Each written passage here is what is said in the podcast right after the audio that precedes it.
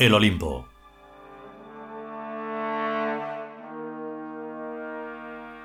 Vigésimo octavo capítulo. Cuarta parte.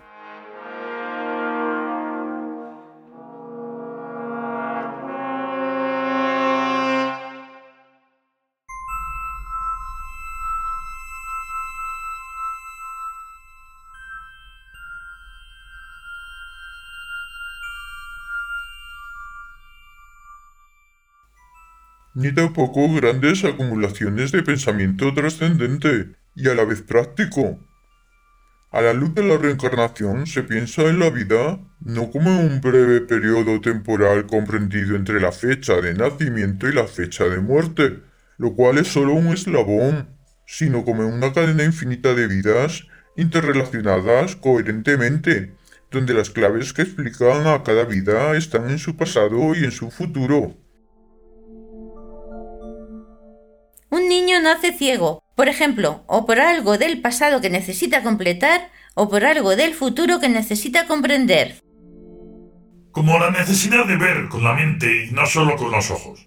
Yo pienso que la ceguera, más que un castigo, es una preparación. Nuestras almas anhelan fervientemente que haya justicia en la vida, en la conciencia y en la realidad espaciotemporal, y es por eso que algo de castigo debe haber en el dolor ingénito que conllevan los defectos corporales.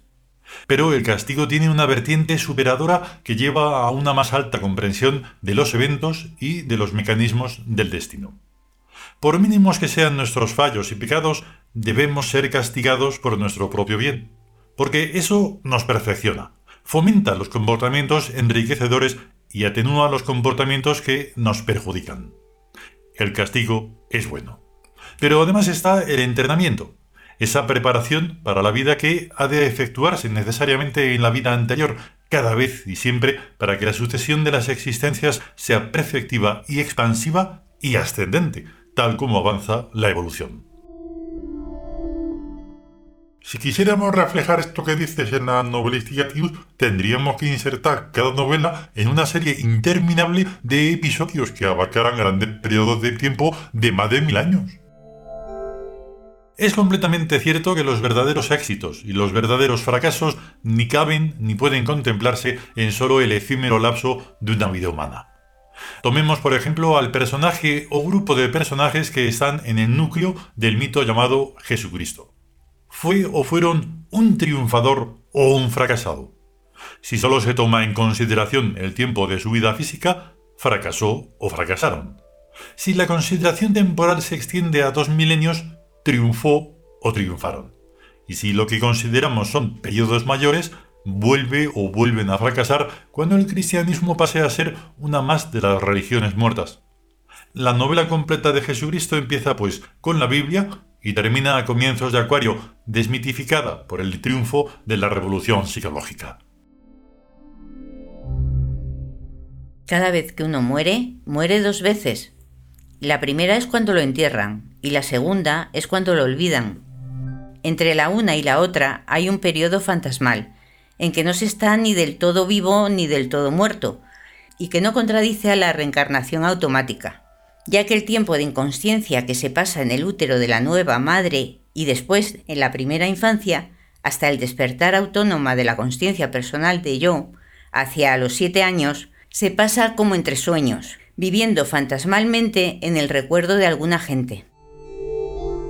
Cuando ese recuerdo cesa, el fantasma se extingue y uno se encuentra vivo en el cuerpo de un niño o de una niña, Ocurre también que los fantasmas sobrealimentados por los falsos recuerdos aprendidos de las sucesivas generaciones, como es el caso de Jesucristo, cuya supuesta vida terrena es, digamos, recordada por millones de personas, tales fantasmas pues se convierten en mitos, que son entidades autónomas e independientes de las respectivas conciencias personales de yo, de las que se separaron y que se han vuelto a reencarnar normal y automáticamente vida tras vida.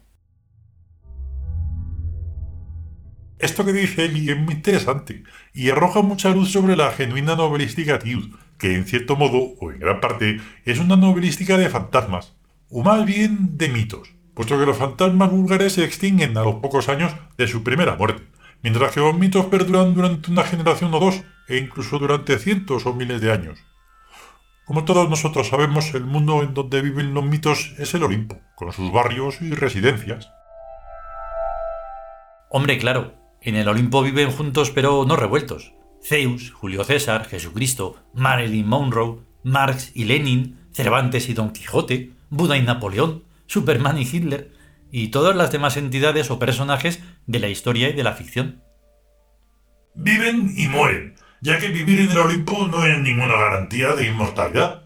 Cuando un mito cae en el olvido, se extingue.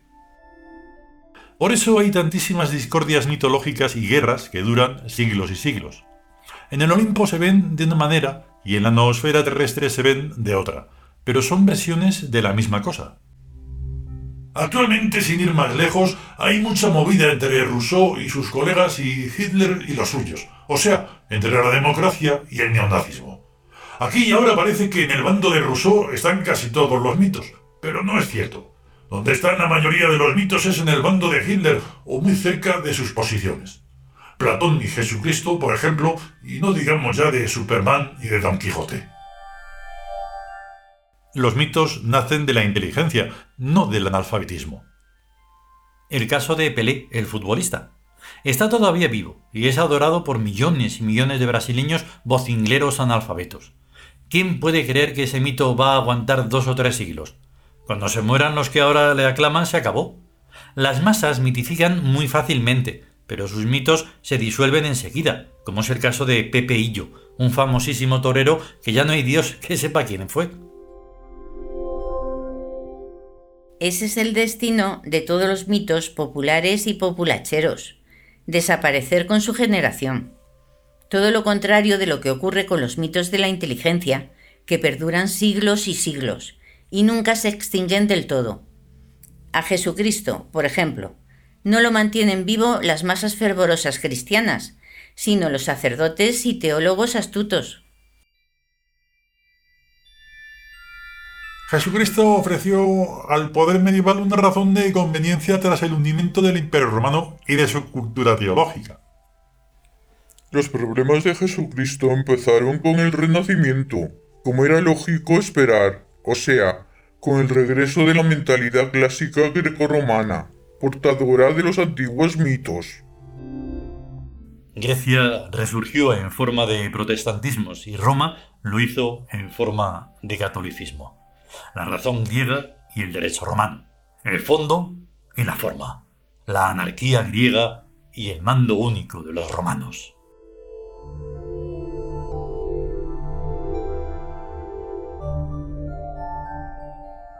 Continuará.